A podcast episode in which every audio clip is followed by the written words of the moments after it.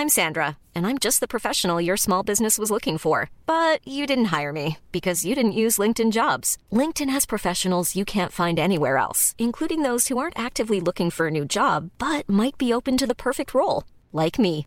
In a given month, over 70% of LinkedIn users don't visit other leading job sites. So if you're not looking on LinkedIn, you'll miss out on great candidates like Sandra. Start hiring professionals like a professional. Post your free job on linkedin.com/people today.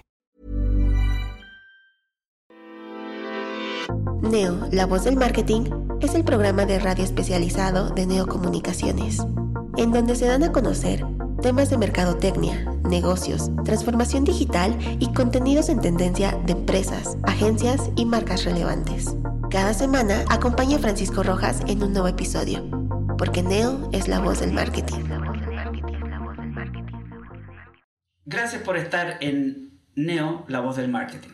Hoy vamos a hablar con Jerónimo Peralta, que él es el cofundador y actual director general para México de Maquia Capital. ¿Cómo está Jerónimo? Muy buenos días, tardes, noches, depende de cuando nos escuchen. Claro, muy buenos días, tardes. Este, muy bien, muchas gracias. Aquí llegando. Oye, eh, Jerónimo, ¿qué es Maquia Capital? Quiero que nos lo digas tú de tus propias manos. Ok, eh, Maquia Capital es un grupo financiero especializado en activos alternativos. ¿Y a qué me refiero con esto? Son, hacemos inversiones en activos pocos tradicionales, ¿no? Normalmente eh, un fondo de inversión o una empresa financiera invierte en activos de la bolsa, ¿no? En empresas de la bolsa o compra CETES o compra bonos, ¿no?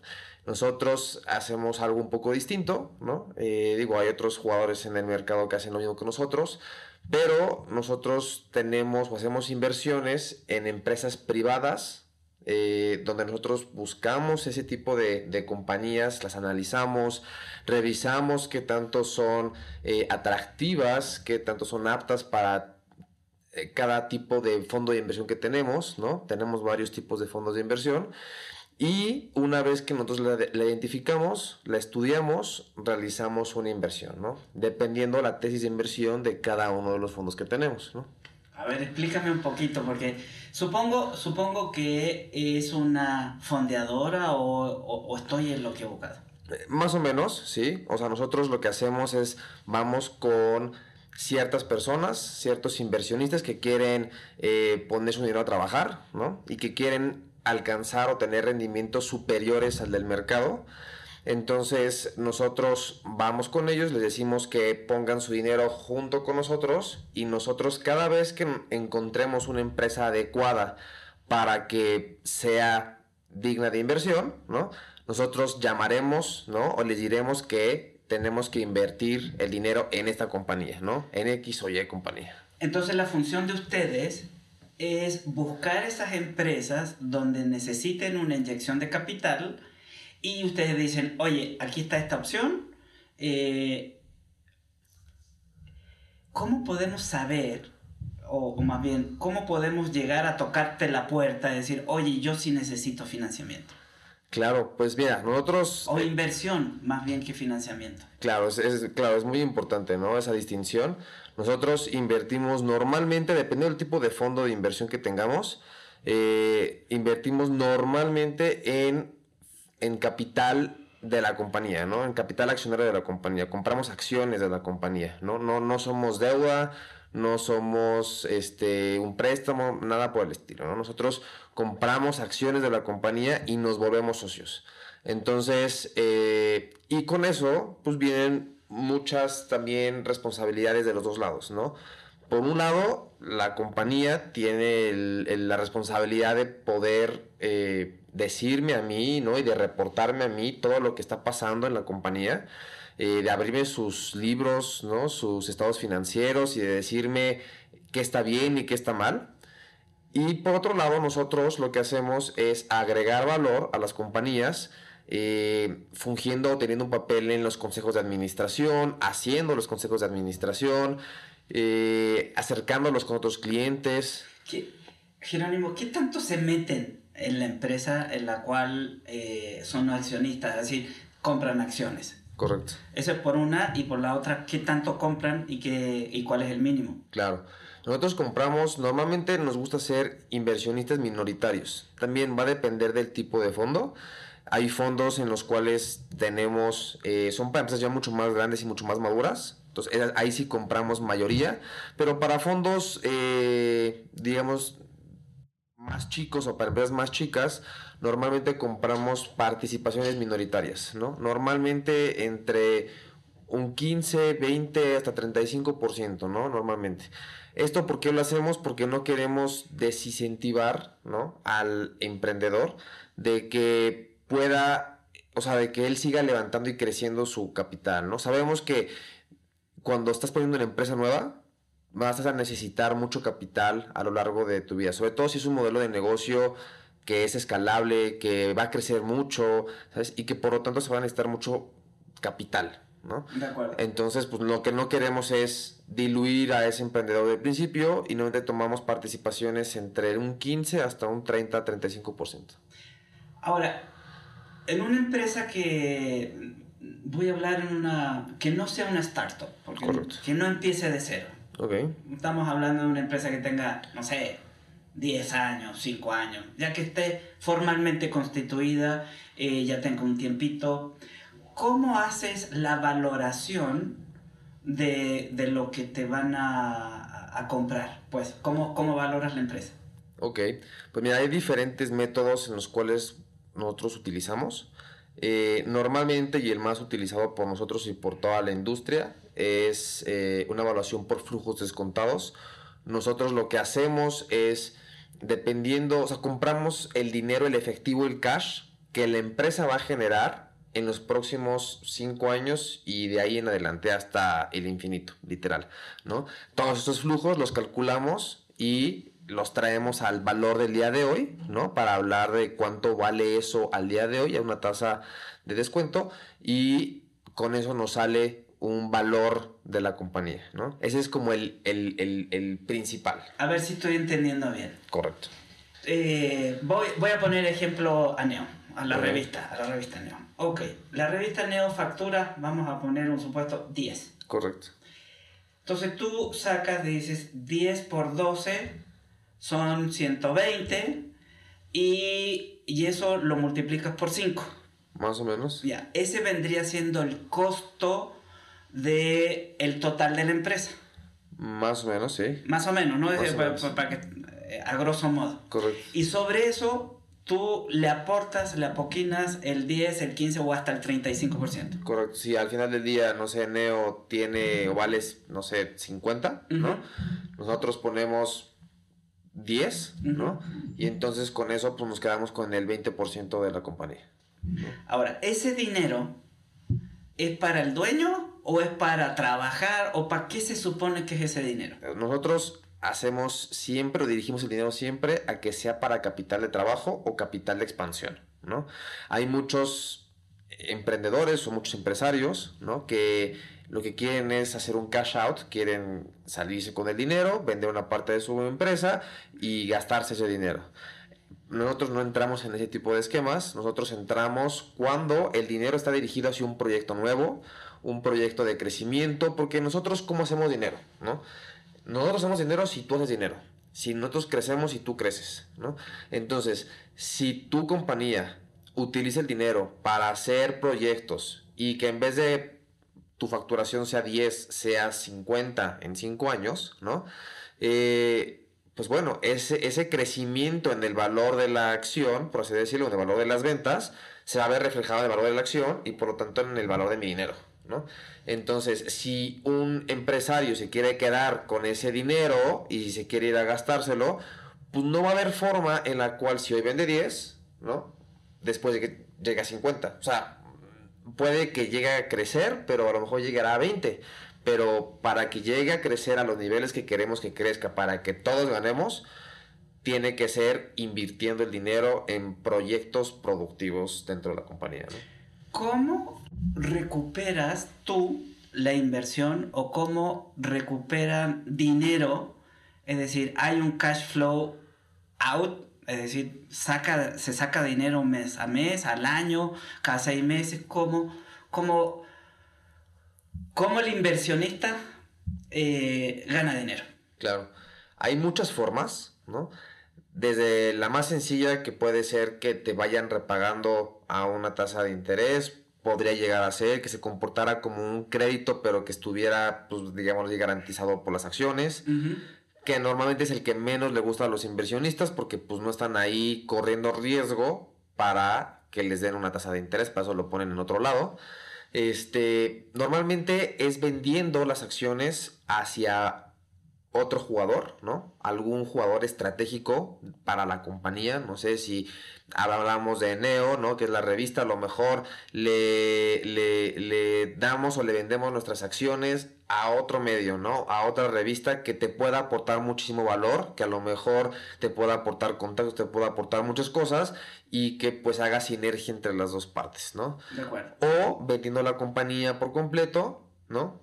Tú como empresario te quedarás con tu parte del dinero de la venta y nosotros quedamos con parte del dinero de la venta. ¿Pero venden el total de la empresa o solamente la, la, parte accionaria? Las dos pueden ser. O sea, si nosotros podemos vender nada más hacia un comprador estratégico, hacia otro fondo de inversión, hacia otro jugador que esté interesado en entrar a este tipo de compañías, ¿no? Esa es una opción.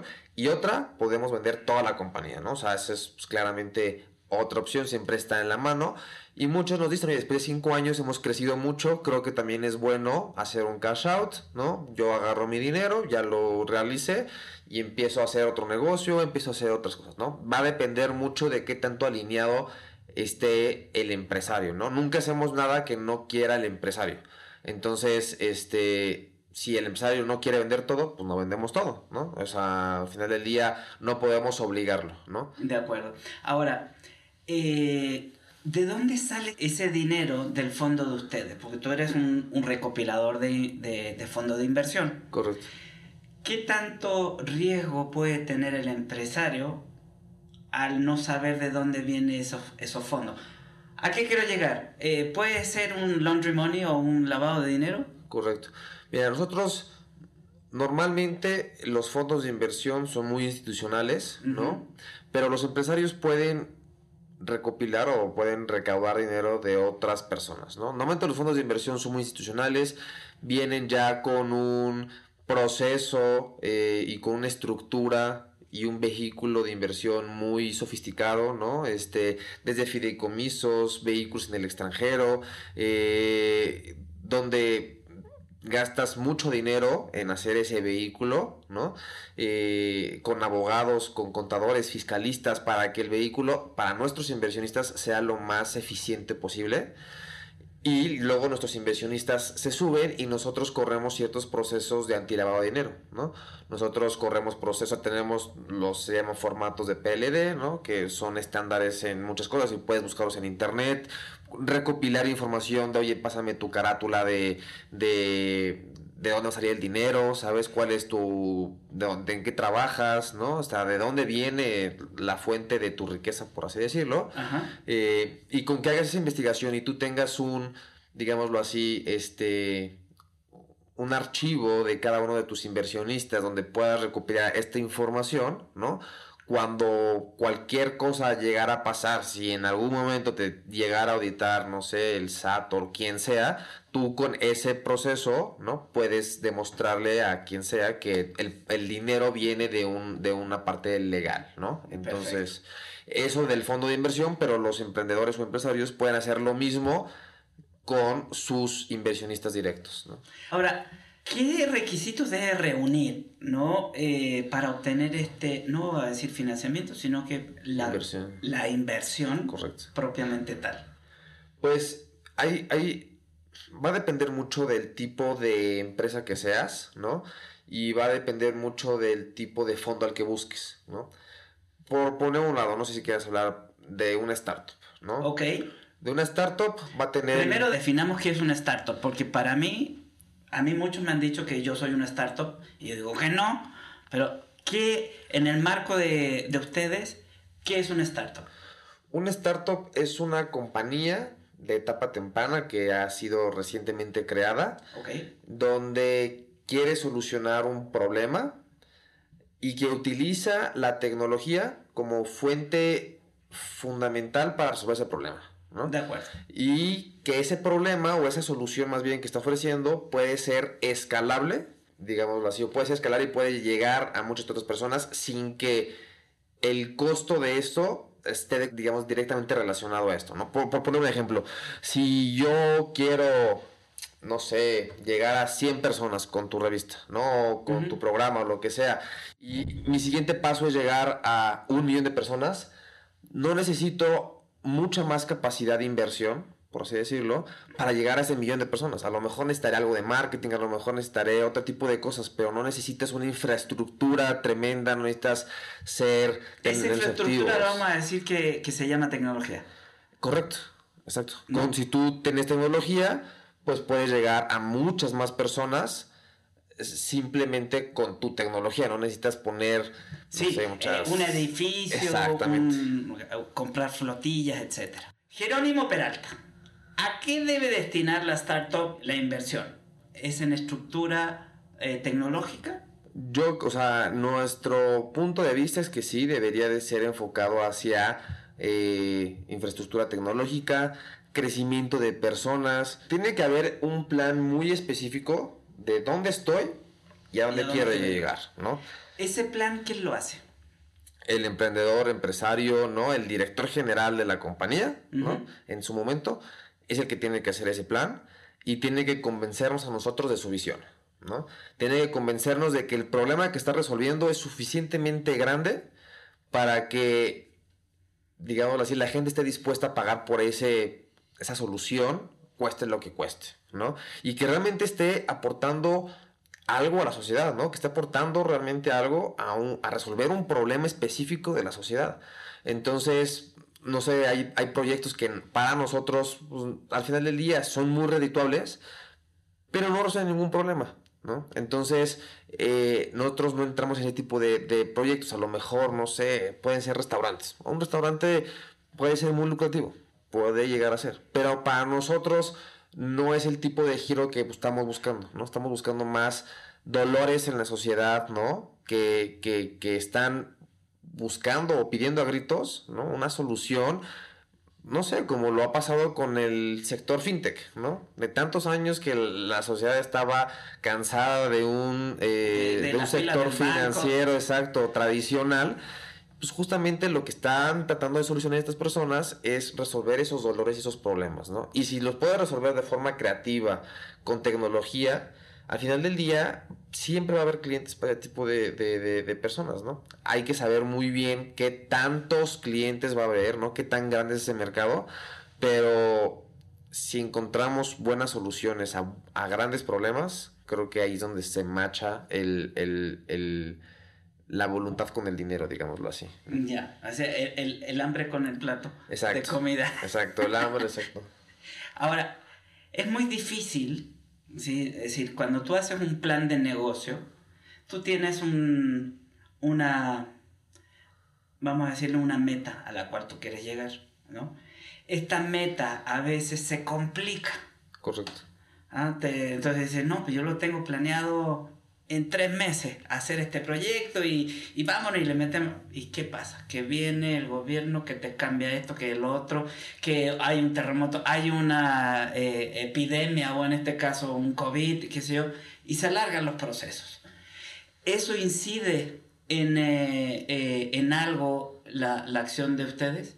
¿O cómo medimos ese riesgo? En sí nosotros lo que, a ver, por, por, lo que agarramos acciones de la compañía y no somos un financiamiento, es que nosotros, nuestro capital se llama de riesgo, ¿no? Entonces nosotros entramos directamente al riesgo más puro de la compañía, ¿no? Si la compañía gana, nosotros ganamos, no hay de otra forma. Si la compañía pierde, nosotros perdemos todo, ¿no? Y no hay forma como garantizar esto porque somos socios. Entonces, dentro de los... Primero que nada, nuestra inversión está destinada a durar cinco años, más o menos. Entonces, los procesos no son tan rápidos, ¿no? Y no queremos que sean tan rápidos. Ya tiene que tener un plan y tenemos que saber, por lo menos a mediano y a largo plazo, cuál es su visión, ¿no?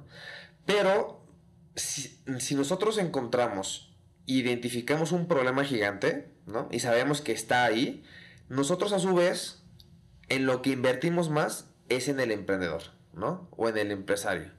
Porque puede ser que el problema o la solución que tú hayas tenido hacia ese problema pueda cambiar. Y seguramente va a cambiar. Es más, estoy 100% seguro que lo que hoy me dijiste en cinco años no va a ser igual. Sí, claro. Pero estamos apostando a que ese emprendedor, a que ese empresario tenga la capacidad de poder cambiar, de poder mutar, de poder adaptarse a las condiciones del mercado, ¿no?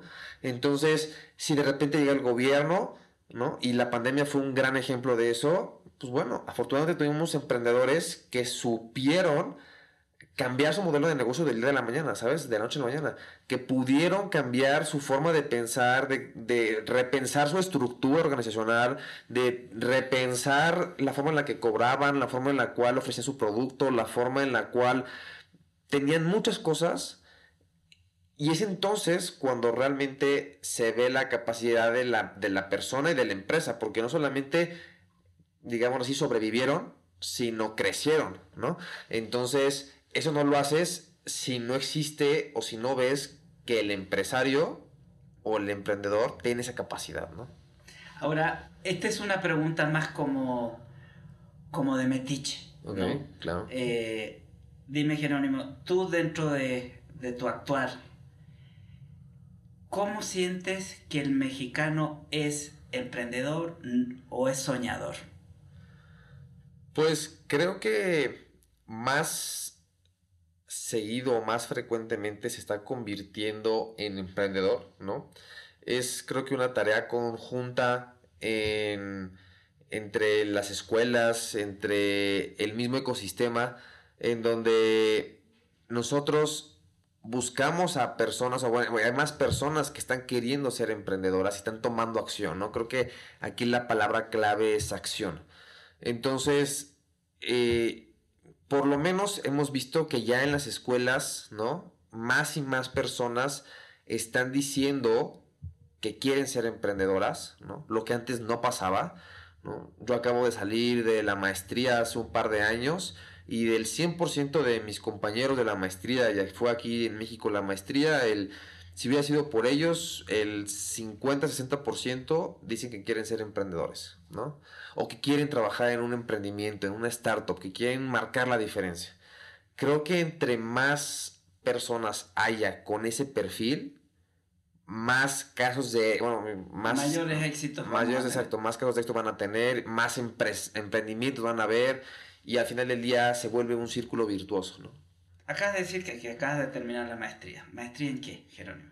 ¿En finanzas? No, fue hace un par de años y... Pero se ha pasado rapidísimo el tiempo. este... Le contemos dos años de pandemia para empezar. Exacto, justamente. Este... Y fue, fue un MBA, ¿no? Eh, donde al final del día yo creo que también es el perfil natural para alguien que quiera trabajar como un fondo, dentro de un fondo de inversión. ¿Por qué? Porque te da una visión global de lo que una compañía puede ser o, lo que una compañía representa. No solamente te enfocas en la parte financiera y en los números, sino también ves otras cosas, ¿no? Ves las cuestiones de procesos, de estrategias, de muchísimas otras cosas que si solamente estudias finanzas, pues verás y estarás sesgado por el tema financiero únicamente. Que al final del día creo que es la parte más importante dentro de una compañía. Es una parte que nos dice al final del día si sí o si no. Y digamos que el dulce, ¿no? O, o el cierre del caso se viene en la estrategia, en los procesos, en todo lo demás. Viene ya una propuesta de valor diferenciada y se entiende el modelo de negocio. Pero si financieramente no, no hace sentido, no entramos al final del día, ¿no? De acuerdo. Ahora, eh, Jerónimo, ¿qué significa maquia? Porque es una palabra rara. Sí, claro. Eh, maquia significa competencia en griego, ¿no? Ok. Eh, y justamente nuestro logo es una ballena, ¿no? Uh -huh. eh, que, que, que, representa pues igual a la ballena que, que, que, viene a México e inmigra, ¿no? Hacia Estados Unidos, Canadá y hasta Alaska, ¿no? En ciertos momentos, para, para poder, digámoslo así, nosotros competir en, otros, en otras latitudes, ¿no? Entonces nosotros lo que buscamos ser es un competidor relevante en, otros mercados internacionales, ¿no? Por eso justamente Maquia. Ah, mira, está padre. Oye, eh, me quedé con una, con una pregunta ahí en el aire. Claro. En el, en el México, eh, donde tú estás invirtiendo capital, eh, ¿cuál es, vamos a decir, la tendencia o vamos a decir, qué es lo que más más apoyo o emprendimientos en, en qué sector te piden más apoyo? Hay, hay, hay, varias respuestas, ¿no? hay varios sectores que son interesantes. El sector fintech ha sido uno de los más que más ha crecido en los últimos tiempos, ¿no? Eh, ha tenido sus complicaciones y ha tenido sus, sus sube y bajas, ¿no? La regulación ha, entrado, ha tumbado a varios emprendimientos, ¿no? Eh, ha hecho varios, que varias empresas se han quebrado, este, pero las que sobrevivieron eh, van muy bien. Otro tipo de, de, industrias son como los marketplaces, donde son los intermediarios entre la gente que quiere comprar y la gente que quiere vender, ¿no? Eh, Dentro de esto hay muchas variaciones, ¿no? Kavak es uno de esos. Kavak es un marketplace. Este... ¿Ustedes lo financiaron? Nosotros no financiamos. Perdón, perdón. ¿Le invirtieron en Kavak? No, nosotros no invertimos en Kavak. Nosotros invertimos, pon en una que es parecida a Kavak, pero inmobiliaria, ¿no? Que se llama Avi. Ah, ok, sí, sí, sí, la he este, escuchado. Justo. Bueno, nosotros invertimos bien en la empresa que compró Avi, porque Avi es colombiana. Entonces, este, y Avi compró y hoy tenemos acciones de Avi, pero justamente es eso, es igual que Kavak, pero para casas, ¿no? Entonces, eh, hoy están viniendo a México Clicalia, que es la competencia de Avi, eh, Kavak está yéndose a otras partes del mundo, ¿no? Este, expandiéndose. Eh, ¿Ustedes tienen inversión en algún unicornio? aquí en Latinoamérica? El sería, o sea, la inversión de las acciones que tendríamos sería de AVI, ¿no? Sería como nuestro primer unicornio. Y la verdad es que ha tenido un crecimiento espectacular, ¿no? Este... A ver, tú que la conoces más, pues yo la he visto de, decir, la conozco de, de, nombre. Pero, ¿qué, ¿qué resuelve AVI? Para que tengan una idea las personas que quieren emprender o están emprendiendo eh, un ejemplo de, de, una empresa a las cuales ustedes eh, invierten y compran capital. Claro. Y te, te, quisiera platicar un poquito de lo que, o sea, lo que ellos resuelven es el, el hecho de, de, que es un proceso muy tardado, ¿no? Muy complicado el poder vender tu casa o el poder comprar tu casa. Sí, es una monser. Es, o sea, mucha gente se queda eh, dentro de su hogar porque realmente le da hasta flojera el pasar por un proceso tan complicado, eh, tener a varios eh, corredores, ¿no? No se sale con un corredor, luego no sale con otro corredor.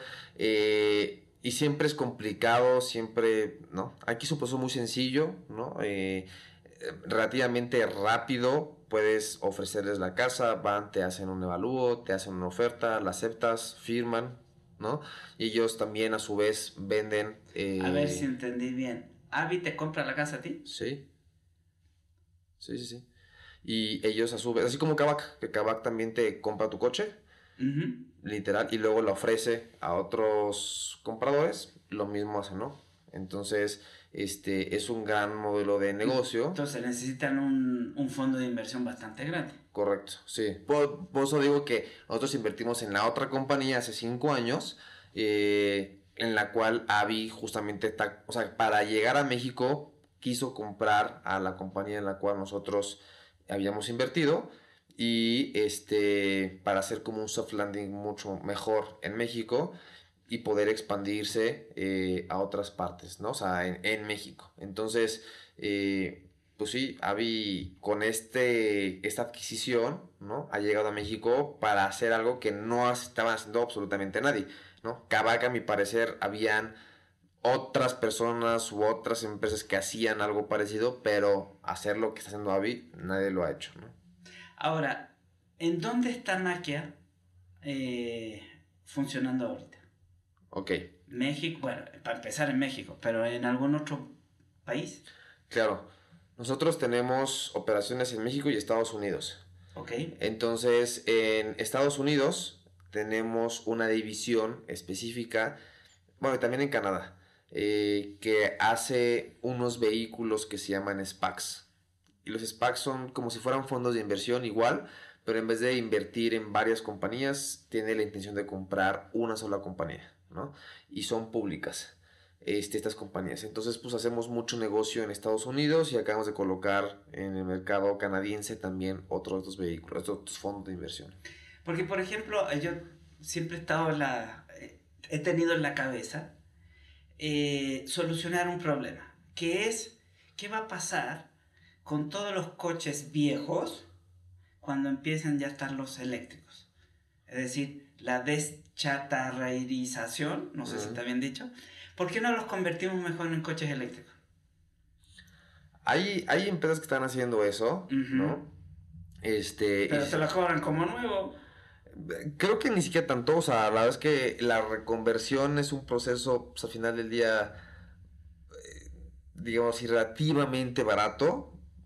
Eh, te va a durar el coche mucho más tiempo, pero, pues al final del día creo que los coches que hoy en día son a gasolina están hechos, digámoslo así, están diseñados para que sean de gasolina, ¿no? y el reconvertirlos puede llegar a funcionar, pero es como tapar una curita, ¿no? Yo creo que eso a lo mejor, ¿no? Es, o sea, tiene que ser responsabilidad de, de las, bueno, no concesionarias, sino de las marcas automotrices, de poder agarrar esas, esos vehículos y poderlos transformar en algo más, ¿no? Y que no acaben en un este deshuesadero o algo así, ¿no? Sí, porque la verdad, por ejemplo, yo tengo un coche que lo, lo tengo así como guardadito porque me encanta, pero ya es viejo, ya tiene 20 años.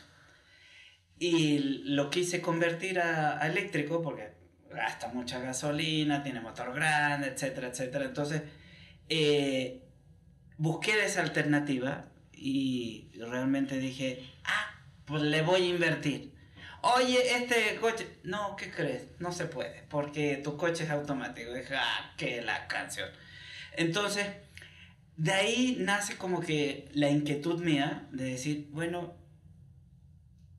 ¿por qué tengo que, si el parque vehicular eléctrico empieza a partir de los 400 mil pesos y un coche chiquito, oye, hay una gama para abajo de reconversión bastante grande, ¿no? Pero bueno, esa era una idea que se me había ocurrido, ¿no? Pero por ejemplo, esa idea, esa startup eh, no, es si estoy metiendo tecnología en algo, pudiera llegar a ser factible de platicar contigo. Claro, claro, claro, ese tipo de, tecnología, ese tipo de ideas, al final del día es lo que creemos que es lo necesario, ¿no? Para, o sea, el problema es grandísimo, como tú lo dices, ¿no? O sea, al final del día, la parte de la contaminación, la parte de, pues el, el, uso, entre más viejo, más uso de gasolina, este, que la gente, por lo menos en México, les cuesta mucho ¿no? El, cambiar un coche, ¿no? No es como en Estados Unidos que pues X cantidad de coches son nuevos, ¿no? Arriba del 50% tienen menos de 5 años. Aquí en México yo creo que... Es al revés. Es al revés, O sea, el que tiene más de 5 años ha de ser muy poco, ¿no? 25, 30% lo más. Y yo creo que estoy exagerando, ¿no? Y a, y a la familia mexicana le, le, cuesta mucho, ¿no? Y que una familia mexicana... Eh, tenga la posibilidad de comprar un coche eléctrico o tener un coche eléctrico, no se ve para largo plazo. O sea, todavía tiene que la tecnología madurar muchísimo en el sector automotriz tradicional, tienen que bajar los costos mucho, ¿no? Para que se empiece a volver bastante accesible, accesible. ¿no? Para la gente. Entonces, una solución como esa se ve bastante, bastante atractiva. Pues Muchísimas gracias, Jerónimo Peralta, socio o cofundador. Correcto. Sí, socio cofundador viene siendo la práctica Correcto. de Maquia Capital México. Gracias por estar en Neo, la voz del marketing. Hombre, a ti muchísimas gracias. Hoy, por cierto, antes de... A ver, Jerónimo, ¿dónde, dónde te encuentran? Eh, en nuestras redes sociales, ¿no? Como Este, Maquia México, Maquia Capital. Maquia Capital.